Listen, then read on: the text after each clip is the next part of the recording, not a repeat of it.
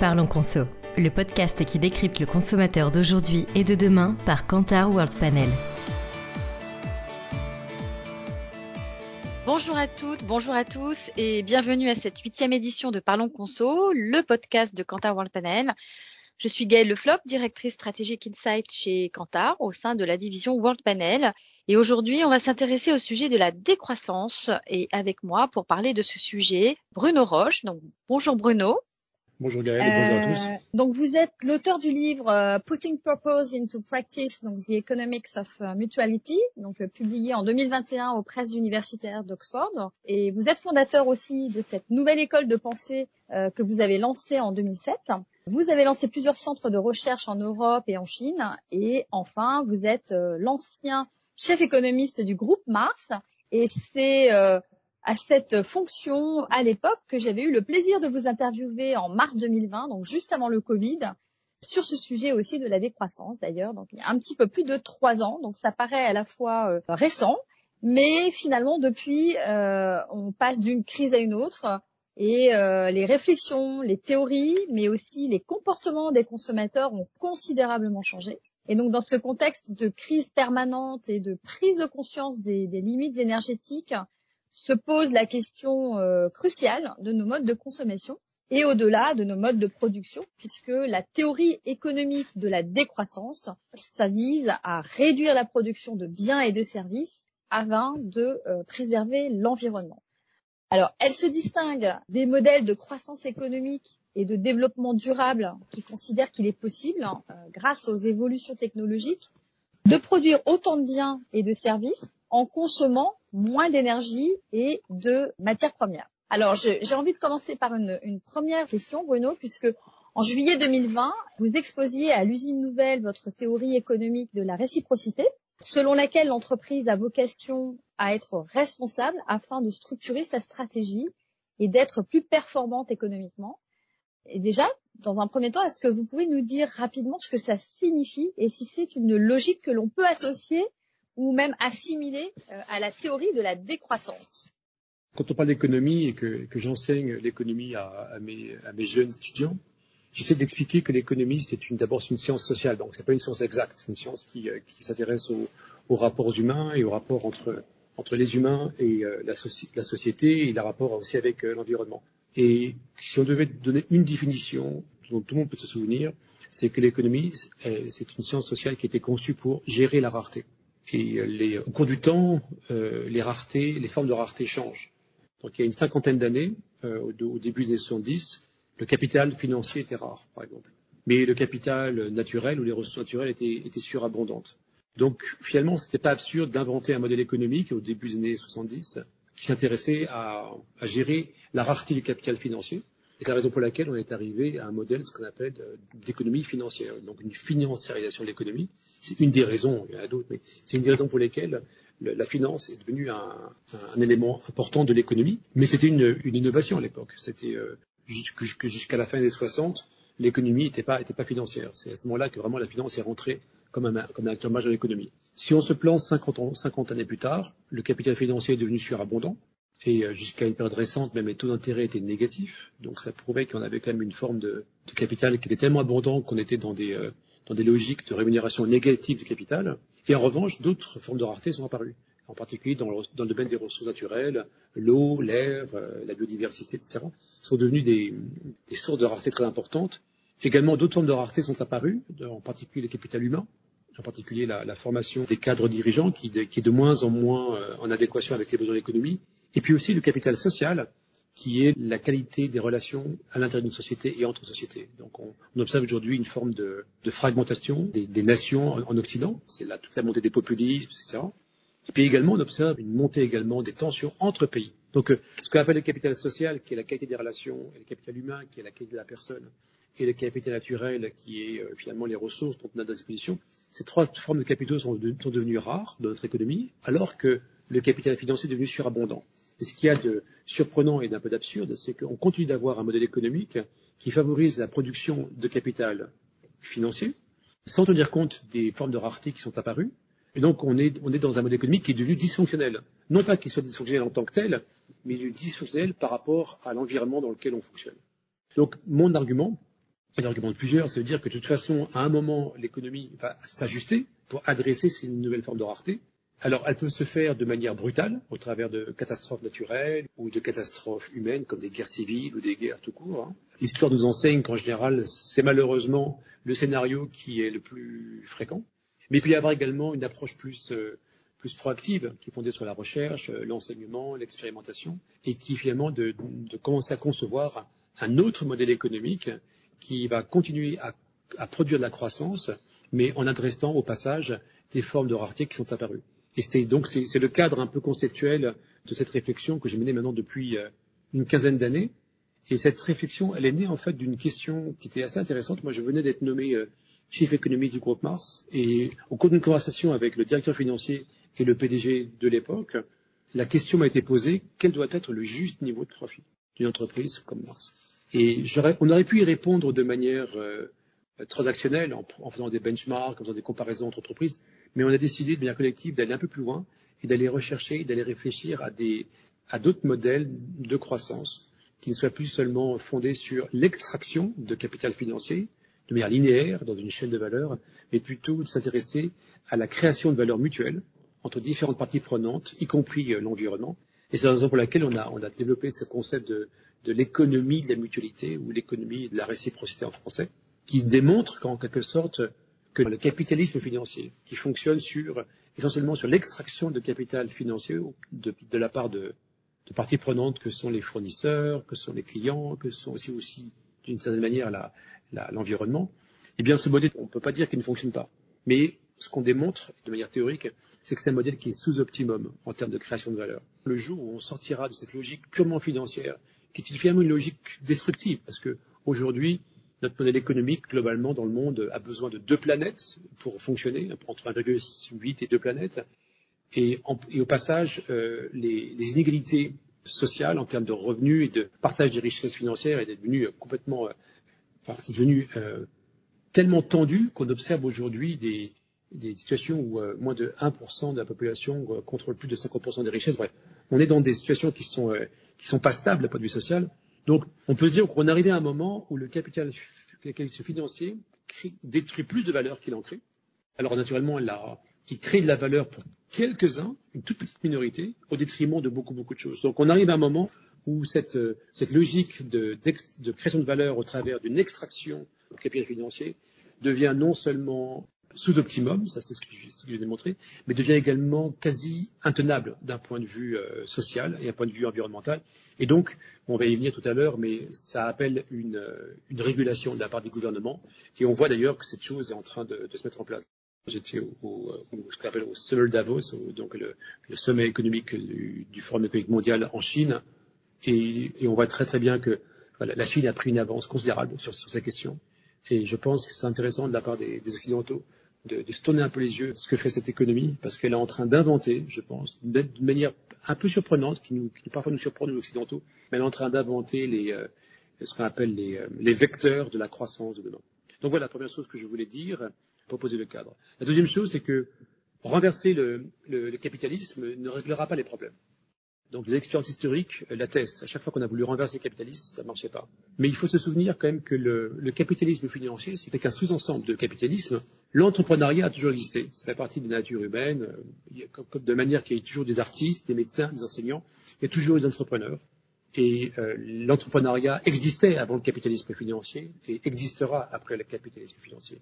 Euh, ce qui sont à voir, c'est est-ce que finalement le capitalisme financier aujourd'hui ne sera pas finalement qu'une toute petite parenthèse dans l'histoire de l'entrepreneuriat. Donc l'idée qu'on propose avec plusieurs de mes, collègues, à la fois dans le, monde corporate et dans le monde académique, c'est que le capitalisme a, vocation à être complété. Le capitalisme financier est fort incomplet, et parce qu'il est fort incomplet, il est devenu dysfonctionnel. Donc il a vocation à être complété. Donc moi, de mon point de vue, euh, après avoir travaillé une quinzaine d'années quand même dans cet environnement, et après avoir fait un peu le tour quand même, à la fois euh, d'un point de vue académique, non-profit, business, mais également en, en Europe, en Chine, aux États-Unis, en Afrique, J'arrive à la conclusion en fait que l'entreprise, le monde de l'entreprise, et j'inclus dedans également le monde de l'investissement, aura beaucoup de mal à se réformer de lui-même. Plusieurs initiatives qu'on appelle les initiatives ESG, qui sont euh, pour euh, donner aux entreprises la possibilité de rendre compte de leur impact social, environnemental, etc. Mais aujourd'hui, il y a plus de 300 euh, normes ESG à travers le monde. Aucune d'elles n'est complète. Donc je pense que ce qui se passe en revanche, c'est qu'on voit les gouvernements, les États se mettre à réguler. Euh, L'Europe, de ce point de vue-là, est assez en avance sur, euh, sur, le monde anglo-saxon. Enfin, l'Union européenne est assez en avance sur le monde anglo-saxon. Et, et, la Chine également a son propre, modèle. Donc, je ne pense pas que les entreprises auront les incentives pour se réformer elles-mêmes, mais la solution viendra d'approches proactives. Et la, il y a trois approches que je vois. La première, c'est l'éducation. Donc je pense que les, les, écoles de commerce sont en train de réformer leur curriculum et c'est une bonne chose parce qu'on ne, on ne gère pas une entreprise dans un environnement de, cap, de, capitalisme financier comme on gère une entreprise dans un environnement plus, global. Que les, États commencent à imposer des normes sociales et environnementales à leurs entreprises est une première étape. Et par exemple, en Europe, je sais que je parle d'un public français, donc en Europe, il y a la, la, la circulaire de, CSRD, ce qu'on appelle, euh, qui a imposé à 50 000 entreprises. Euh, donc ça correspond à peu près à toutes les entreprises qui ont plus de 250 salariés, c'est les critères qui étaient retenus par, euh, par, la, Commission européenne, l'obligation de rapporter, de rendre compte de leur impact social et environnemental sur une base de ce qu'on appelle le double matérialité, ce qui est intéressant parce que ça veut dire qu'on regarde à la fois comment l'entreprise impacte l'environnement, mais on regarde aussi comment l'entreprise est impactée par l'environnement, donc ça marche dans les, deux sens. Et ça, on n'a pas besoin d'être très, très malin pour euh, imaginer que c'est la première étape vers une fiscalité. À ce propos d'ailleurs, euh, vous avez devancé une des questions que j'avais euh, concernant justement ce, ce changement et, et, les réformes que l'on voit éclore sur la finance et la comptabilité analytique. Vous avez évoqué la CSRD. J'avais une question, moi, qui concernait la réforme TCFD parce que c'est celle dont on entend beaucoup parler en Europe, justement. Alors, je, je, voulais vous demander si vous pouviez, pour nos auditeurs, nous réexpliquer euh, ce que ça signifie littéralement et euh, est-ce que ça suppose pour, euh, les entreprises derrière en termes d'adaptation pour s'aligner sur ces, réformes qui vont être imposées. Peut-être la manière pour vos auditeurs de, bien comprendre les deux grandes écoles de pensée. Il y a ce qu'on appelle l'école de pensée qu'on appelle de matérialité simple, qui est de considérer le risque que l'entreprise a vis-à-vis de son environnement climatique ou plus généralement euh, de, risques euh, catastrophes naturelles ou catastrophes sociales. Et donc là, c'est la vision très anglo-saxonne euh, du, monde qui veut dire l'entreprise va devoir gérer un risque nouveau. Et ce risque nouveau, c'est le, risque climatique. Et donc, du coup, l'entreprise a besoin d'incorporer, quelque sorte, cette nouvelle définition du risque comme un élément de, de création de valeur. Donc ça, ça c'est la première école de pensée, ce qu'on appelle la matérialité simple. La matérialité double, c'est celle qu'ont adopté plutôt le monde européen continental, donc l'Union européenne et la Chine, qui est de regarder dans les deux sens. L'entreprise est impactée par son environnement, oui, mais l'entreprise impacte également son environnement. Donc c'est dans les deux sens. Et en fait, nos travaux qu'on a fait avec Oxford sur la mutualité ont inspiré cette deuxième école de pensée, qui est de dire euh, on est dans une logique de création de valeur beaucoup plus riche et beaucoup plus performante si on regarde dans les deux sens. Et donc la TCFD, c'est une école de pensée parmi d'autres. Elle a un focus purement climat et elle a un focus de simple matérialité. Donc par exemple, pour comparer, la CSRD, qui est la, norme européenne qui se met en place à partir de 2024, elle aura une vision non seulement climat, mais également euh, capital naturel au sens large, c'est-à-dire biodiversité, eau, etc. Mais elle aura également un composant social et humain. Donc finalement, on peut imaginer que la TCFD, c'est un sous-ensemble en quelque sorte, avec une approche de simple matérialité de la, de la CSRD. Alors ma vision, aujourd'hui on est entre 300 et 400 normes de type ESG à travers le monde. Et, au cours des 3 à 4 prochaines années, on va en avoir 3 ou 4, 5 maximum. Euh, une pour le, monde anglo-saxon, Amérique et euh, Angleterre, une pour le monde de l'Union européenne, une pour le monde chinois, et puis ensuite il y aura peut-être encore une ou deux autres euh, variations sur ces grands modèles, et peut-être qu'à ce moment-là l'ISSB sera une forme de modèle qui va permettre un langage commun entre ces différentes formes de comptabilité. Ces différentes écoles de pensée, euh, le, le anglo-saxon a une approche très individualiste et entrepreneuriale. L'Europe, au continental, a plus une approche social-démocrate, avec une approche plus économie mixte, comme ça, vous voyez. Et donc, euh, finalement, c'est pas surprenant de voir que les, que les normes comptables qui émergent sont finalement le reflet des cultures et de la compréhension que l'entreprise a au sein de ces différentes cultures. Par exemple, c'est quelque chose que j'enseigne souvent à mes étudiants, le mot company en anglais, qui, se dit entreprise en, français. Company, ça vient de deux mots en latin, cum panis, littéralement, et ça veut dire littéralement la fraction du pain, partager le pain. Donc, une, company, ça veut dire partager le pain. Et quand on sait toute la symbolique qu'il y a dans, l'histoire euh, de ce que c'est que le partage du pain, c'est la communion, c'est l'amitié, c'est même euh, un geste religieux pour, pour une grande partie de, des, des, chrétiens. Et ça donnait le mot copain en français, par exemple, compagnon. Et donc, euh, quand on, manage company, ça veut dire qu'on ne gère pas, on gère la, gère des relations, on gère la communion. Donc, finalement, les mots parfois sont, tellement porteurs de sens qu'on on les oublie et ils se retrouvent en fait dans la manière dont on définit la comptabilité. Alors, dernier point par rapport à, votre question, c'est de dire que la comptabilité, c'est aussi une convention. Et quand on regarde l'histoire de, la, comptabilité, la comptabilité a, a, changé en moyenne tous les, tous les siècles, tous les 100, 150 ans. Et euh, la dernière fois qu'on a changé la comptabilité, c'était en 1929, juste après la, la, crise, de 29. Un des tout premiers à avoir inventé la comptabilité à double entrée, c'était un, homme qui s'appelait Luca Pacioli. Pour vos éditeurs, ils pourront la chercher. C'était un moine vénitien. Et les historiens d'économie estiment que c'est cette invention qui a permis la grande croissance de l'économie à partir de ce qu'on appelle les Lumières. Donc, la comptabilité a toujours été un outil pour donner du sens aux transactions commerciales entre parties prenantes. Et donc aujourd'hui, on est, on est obligé de considérer d'autres parties prenantes, on est obligé, obligé d'aller au-delà des actionnaires et des employés et des, euh, des, fournisseurs et des clients, qui sont les, parties prenantes un peu naturelles du modèle économique des années, euh, des années 80, 90. Hein. Aujourd'hui, on, on doit considérer beaucoup plus de parties prenantes, la société au sens large, euh, l'environnement, le climat, etc. Donc du coup, la comptabilité doit s'ajuster, et elle, doit s'ajuster de deux manières. La première, c'est que les États sont, en train de mettre en place une régulation pour donner du sens et de la valeur à ces externalités positives et négatives que les entreprises créent, pour ensuite euh, guider leur politique fiscale. Et en parallèle, ces entreprises doivent être aussi inventer un nouveau mode de comptabilité analytique, ce qu'on appelle le management account en, en, anglais, pour allouer finalement les ressources financières là où il y a des raretés qui seront elles-mêmes à leur tour porteuses de, création de valeur. Alors, on va sortir du registre un peu euh, réglementation et, et, et loi qui s'imposerait euh, au monde de l'entreprise ou des compagnies. Et d'ailleurs, dans compagnie, je note qu'il y a aussi euh, la notion de partage et partage de la valeur aussi sans doute. Mmh au-delà de la relation et de la gestion des relations euh, sociales, humaines, etc. Pour revenir à des sujets qui sont plus reliés à nos domaines de prédilection chez Quentin Panel, qui est le, le, monde de la grande consommation, et, et pour vous demander si selon vous l'objectif de la décroissance, est-ce qu'il est réaliste ou non?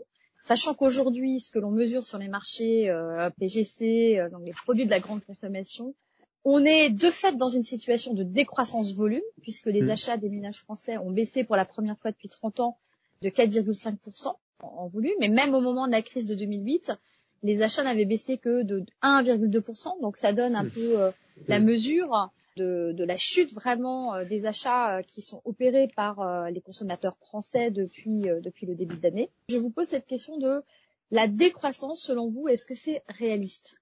Le, débat n'est pas entre croissance ou, décroissance. De ce point de vue-là, je rejoins l'argument la, d'Esther de, Duflo qui parle de ces, de questions-là. Le gros problème de la croissance économique, c'est que depuis 70 ans à peu près, c'est devenu un peu l'alpha et l'oméga de la comparaison entre les, entre les entreprises, entre les nations. Et euh, les entreprises comparent leur, la croissance de leur top line, la croissance de leur bottom line. Aujourd'hui, de la même manière qu'on sait que le PIB ne capture qu'une qu partie de la, de la valeur, en fait, le, le chiffre d'affaires et le profit ne capturent aussi qu'une partie de la valeur. Le profit ne capture à peu près qu'un tiers de la valeur de, de, que l'entreprise crée ou détruit. Donc le problème, c'est pas la croissance ou la décroissance à mes yeux. Et, euh, donc le fait de se focaliser uniquement sur croissance décroissance, ça crée des, ça crée des, euh, des, distorsions. Donc la croissance n'est pas un objectif, mais, un moyen, et, pas toujours efficace. Parce que le but finalement, c'est quand même euh, la, croissance de la qualité de vie humaine. Et en plus, aujourd'hui, d'un point de vue global, mais même d'un point de vue d'une entreprise, on ne sait pas trop comment affecter les, fruits de la croissance. Alors, d'un point de vue, euh, d'un point de vue entreprise, il y a des, oui, il y a des choses qui doivent décroître. Par exemple, la, la consommation de plastique, elle doit décroître. Euh, et donc, dans les, dans les FMCG, dans le consumer goods, c'est un, vrai problème. La, consommation de calories aussi, à une population constante, ou même en décroissance, qui est le cas de, des pays occidentaux et de pays comme la Chine, par exemple, bah, la, calorie, le nombre de calories produites doit, doit, décroître. L'exploitation des sols également, ça doit, doit décroître. Mais en revanche, il y a d'autres choses qui peuvent croître. Le, bien-être au travail, par exemple. des rapports entre, entre fournisseurs et clients, entre, entre collègues, la qualité du tissu social. Ça, c'est des choses qui peuvent, qui, peuvent croître, par exemple. Il y a des, euh, de toute façon, lorsqu'on a, lorsqu'on a un modèle économique qui consomme deux planètes en moyenne, et que notre modèle de consommation en, Europe et aux États-Unis, c'est, l'équivalent de 5-6 planètes, c'est clair que notre empreinte écologique doit décroître. En revanche, il y a d'autres euh, aspects de l'économie qui peuvent, euh, qui peuvent croître. Par exemple, alors si on prend une approche un peu plus macro, par exemple, dans les pays pauvres, l'objectif, c'est que, les enfants puissent vivre au moins jusqu'à l'âge de 5 ans, à l'école. Et pour ça, il faut un financement. Et donc, par exemple, pour eux, pour les pays pauvres, on a besoin d'avoir des logiques euh, encore de croissance. En revanche, dans les, pays plus riches, la décroissance peut être un, un, un âge raisonnable. Euh, on peut avoir la, décroissance de la production de plastique, par exemple, ou la décroissance de, l'énergie euh, carbonée. Donc, le débat croissance-décroissance, à mes yeux, il doit être vu un peu comme à travers ce prisme-là. Oui, quand je vous entends, euh, j'entends finalement un peu cette notion de euh, décroissance volume, mais croissance de la de la valeur ou des valeurs, euh, voilà. Là, je lisais récemment aussi le témoignage passionnant du patron de l'entreprise Nexens. Donc depuis juillet 2018, Christopher Guérin, qui est le patron de, de Nexens, a transformé radicalement cette société qui est spécialiste de, de l'électrification et par extension et une grande utilisatrice de cuivre. Voilà, donc euh, cette euh, société a été créée en, en 1872 et euh, lors de l'événement Change Now à Paris, il présentait lors d'une table ronde sur la décroissance son, son modèle à la fois à contre-courant et précurseur entre sobriété et circularité, donc une philosophie précieuse qu'il a expliqué également dans son ouvrage pour aller dans le bon sens. Et le plus compliqué, selon lui, c'est d'expliquer aux analystes financiers, donc vous avez beaucoup parlé du capital, le cas financier, euh, et c'est de convaincre justement les analystes financiers que euh, Nexens ou euh, toute euh, compagnie, entreprise, peut générer des profits sans réaliser de croissance en volume. Et donc j'ai envie de vous demander, est-ce que c'est ça le Graal finalement? Pas de croissance volume, mais de la croissance valeur et une hausse des profits? Oui, alors il y a ce qu'on appelle en anglais des, sweet spots, donc des moments de synergie.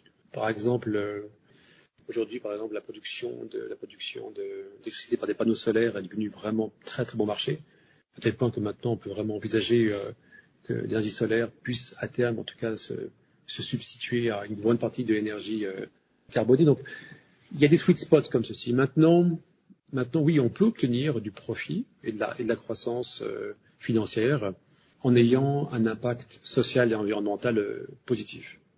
C'est vraiment une opinion très personnelle, mais qui est basée quand même sur, mes recherches et mon observation. Je pense que la maximisation du profit pour euh, la rémunération des actionnaires est un modèle dépassé. Parce que c'est un modèle qui est, euh, destructeur de, de l'environnement naturel et également destructeur de l'environnement social. Et il n'y a pas vraiment de justification non plus. Pourquoi finalement le, la, propriété de capital serait plus rémunérée que la propriété de talent, par exemple. Pourquoi le travail serait moins rémunéré que le capital? Donc, ça correspond à des, euh, idéologies qui sont nées dans les années euh, 50, 60 aux États-Unis après la guerre et qui correspondaient aussi à un agenda géopolitique très très particulier. Mais c'est une idéologie. Et comme toutes les idéologies, à un moment, elles se, confrontent au mur de la réalité et on est en train de le voir. Donc, euh, je ne pense pas qu'on puisse dire de, manière, raisonnable que, le comportement responsable des entreprises, à la fois sur le plan social et environnemental, euh, se fera sans qu'il y ait une, remise en question du dogme de la maximisation du profit.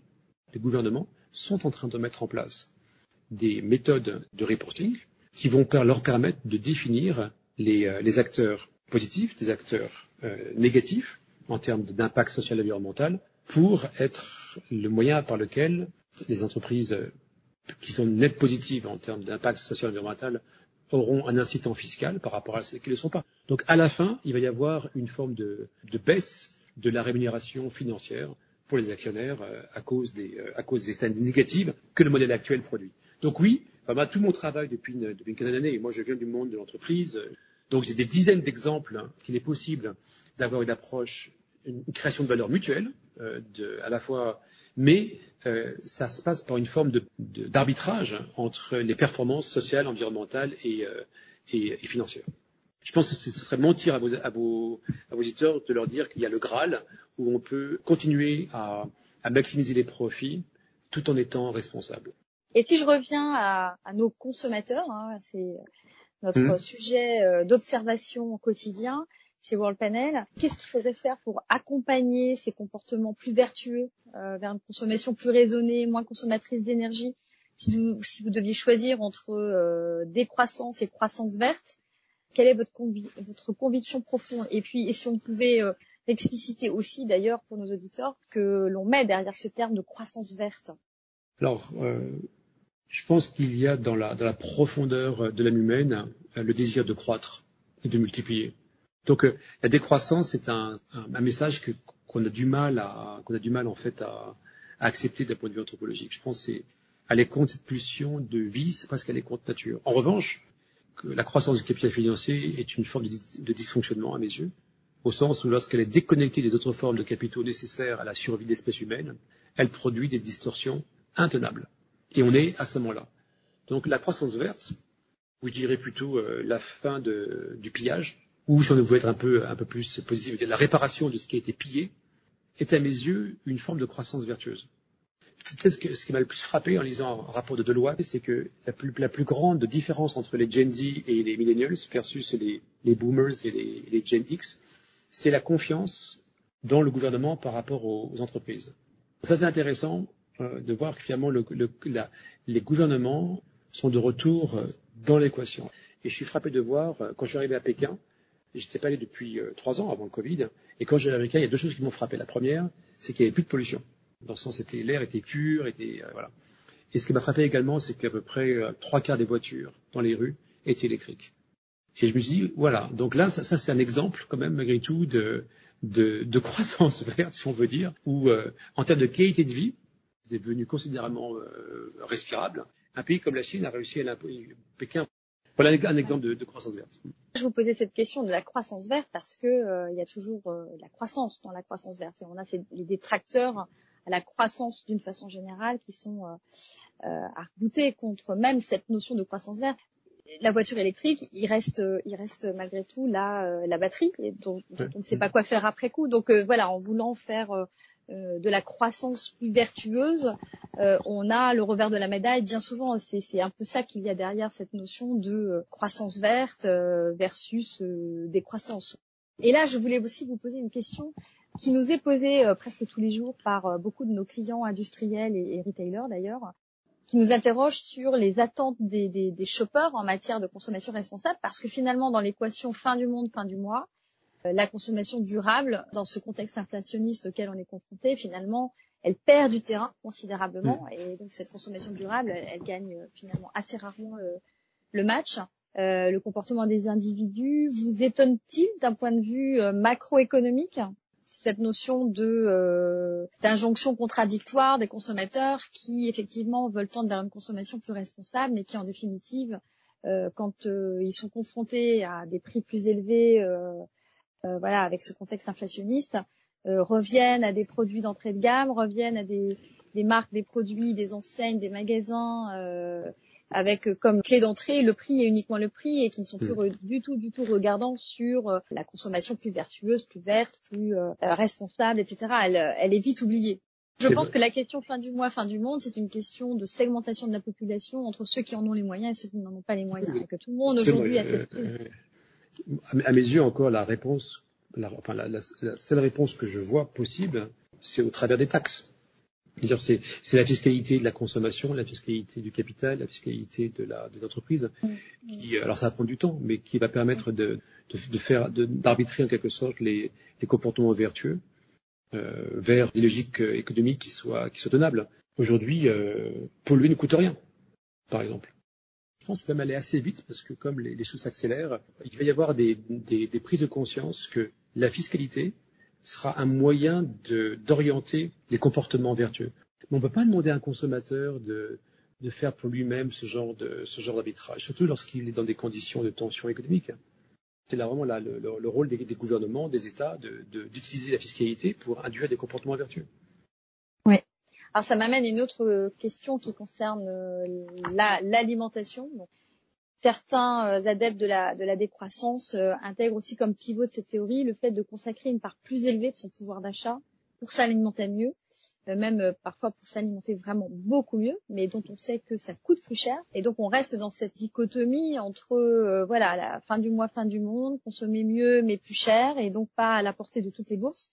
Je voulais avoir juste votre réaction, votre votre sentiment par rapport à cette notion de décroissance qui va de pair avec le fait de, de consacrer une part importante de son pouvoir d'achat au fait de s'alimenter mieux, qui va de pair avec, avec la santé, avec euh, la planète, la pollution, le rapport qu'on a avec l'animal, etc. Euh, ce sont ce qu'on appelle des changements systémiques. Dans le sens, on peut, on, on pourra jamais. La chose la plus difficile à changer, c'est le comportement humain, et en particulier le comportement, alimentaire les quatre piliers sur lesquels on peut vraiment euh, insuffler un, changement systémique. Le premier, c'est l'éducation. Et, ça commence par l'éducation des futurs euh, leaders euh, des écoles de commerce. La raison d'entreprise, c'est de créer des solutions profitables et à grande échelle pour résoudre des problèmes socio-environnementaux. La deuxième chose, c'est d'avoir quelques pionniers dans, le monde de l'investissement et dans le monde de l'entreprise qui sont capables de, prendre le risque, en quelque sorte, d'avancer et de mettre en place des modèles économiques de croissance qui sont vertueux et qui montrent que c'est possible. Alors, on, parlait de, notre, quand on préparait notre call, vous me parliez de Patagonia, de Bilab. Il y a quelques expériences comme ça qui montrent que c'est possible. Alors, ça reste encore marginal, mais le fait qu'ils existent montre que c'est possible. Et pour moi, le troisième grand pilier, c'est quand même, malgré tout, le, régulateur. Le régulateur qui doit rentrer de manière, euh, de manière intentionnelle dans le débat pour euh, faire en sorte que des entreprises qui profitent en créant des problèmes payent plus de taxes que les entreprises qui profitent en créant des solutions. Si on se remet euh, dans le spectre euh, de l'alimentation, il y a aussi la pédagogie, l'éducation dès, le, dès le plus jeune âge. Donc là, on est même au niveau de l'école pour les plus petits, on va dire, et puis et puis la régulation, voilà, les, lois, les réglementations. Mais si on se met dans la peau d'un consommateur qui rentre dans un magasin pour choisir ses produits, euh, pour préparer ses repas de la semaine, il est face à des linéaires et donc avec une mise à disposition assez pléthorique. Qui, selon vous, est le plus responsable si on devait hiérarchiser tout ça? Le consommateur qui euh, va choisir les produits les moins euh, vertueux ou le distributeur qui euh, les met à disposition et qui pourrait lui aussi faire des choix beaucoup plus affirmés ou en amont les, euh, l'agroalimentaire, les industriels qui fabriquent, qui produisent ces, ces, produits que l'on consomme. Bah, tout le monde est un peu responsable. Après, euh, après il y a, y, y a, différents niveaux de, de responsabilité qui sont liés à, aux différents niveaux de connaissance. Il y a un principe en philosophie qui s'appelle le principe de responsabilité lié à la connaissance. En anglais, c'est responsibility of knowledge. Quand on ne connaît pas, on n'est pas responsable. Quand on connaît, on est responsable. les, grands acteurs, les, grandes entreprises euh, de l'agroalimentaire, les, les, grands, euh, les grands distributeurs savent. Donc ils sont plus responsables, de mon point de vue, que les, euh, que les consommateurs. C'est intéressant de voir que, la, que cette grande nation renoue en quelque sorte avec son histoire et envisage la croissance de l'économie à travers, un, la digitalisation, qui va permettre effectivement une forme de, fluidité dans les, échanges, mais surtout, surtout l'économie responsable. Donc pas du tout l'économie qui, va, qui va détruire l'environnement. Et je me suis dit, je comprends pourquoi maintenant cette nation va devenir assez rapidement la première économie mondiale, parce qu'ils ont compris les ressorts de l'économie de demain.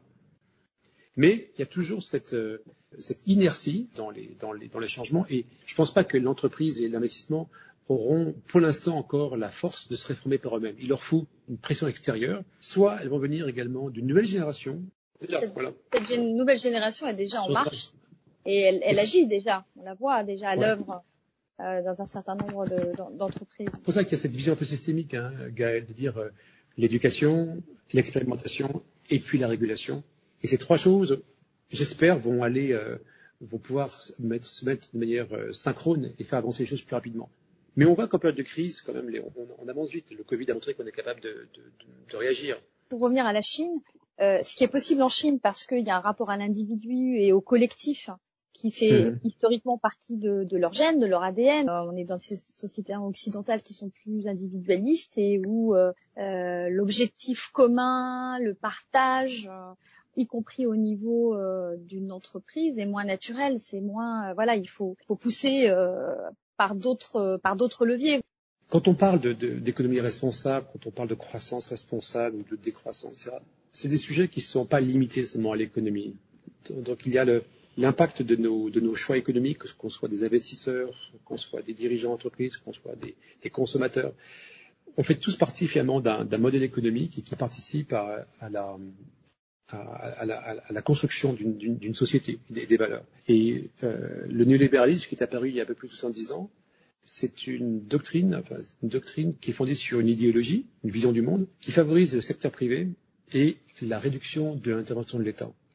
Et le propos était de, de, créer une société compétitive basée sur une nouvelle vision de l'individu entreprise, axée sur la compétitivité et l'individualisme. Donc, cette vision a créé énormément de richesses financières. Euh, elle a détruit énormément de richesses naturelles. Elle a aussi créé pas mal de, tensions dans l'économie en termes de, de, répartition des richesses. Elle a aussi sorti quand même plusieurs milliards de personnes de la pauvreté. Donc le bilan est mitigé. Mais il a quand même de facto euh, introduit ce concept de l'illibéralisme dans l'économie et en entraînant des distorsions telles qu'aujourd'hui, cet, cet illibéralisme se manifeste, va se manifester jusque dans l'affaire politique. Et ça se traduit aujourd'hui par une faiblesse de conviction on est, tous quand même partie prenante d'un écosystème complexe. Et lorsque on fait fonctionner un modèle économique qui est fondé sur cette forme de libéralisme, on doit être conscient également que finalement les, tensions qu'on observe aujourd'hui, à la fois d'un point de vue géopolitique et également à l'intérieur même de nos sociétés, ne sont pas complètement étrangères de ces choix économiques qui ont été posés par nos gouvernements il y a, une, il y a 60, 60, 70 ans. Donc la, réforme de ce modèle économique, c'est pas, c'est un sujet qui déborde largement la sphère de l'entreprise et place chacun d'entre nous, qu'on soit des, responsables économiques, des responsables d'entreprise, des consommateurs, dans un choix de responsabilité quant à la gestion de nos choix. Je pense qu'on peut considérer ces derniers, euh, ces, derniers échanges comme euh, la conclusion parfaite de ce podcast. Merci beaucoup Bruno d'avoir partagé avec nous le fruit de vos recherches et votre point de vue aussi sur ce vaste sujet de la décroissance. Nous indiquerons mes coordonnées dans le descriptif du podcast et je vous mettrai en relation avec ceux qui voudraient aller plus loin sur ces sujets. Rendez-vous le mois prochain pour la neuvième édition de Parlons Conso, le podcast qui décrypte le consommateur d'aujourd'hui et de demain par Quentin Guantanel. Vous souhaitez en savoir plus sur nos insights et nos offres World Panel? Rendez-vous dans la barre de description pour accéder à notre site internet et à nos coordonnées. Merci de votre écoute et à très bientôt pour un nouveau podcast Parlons Conso.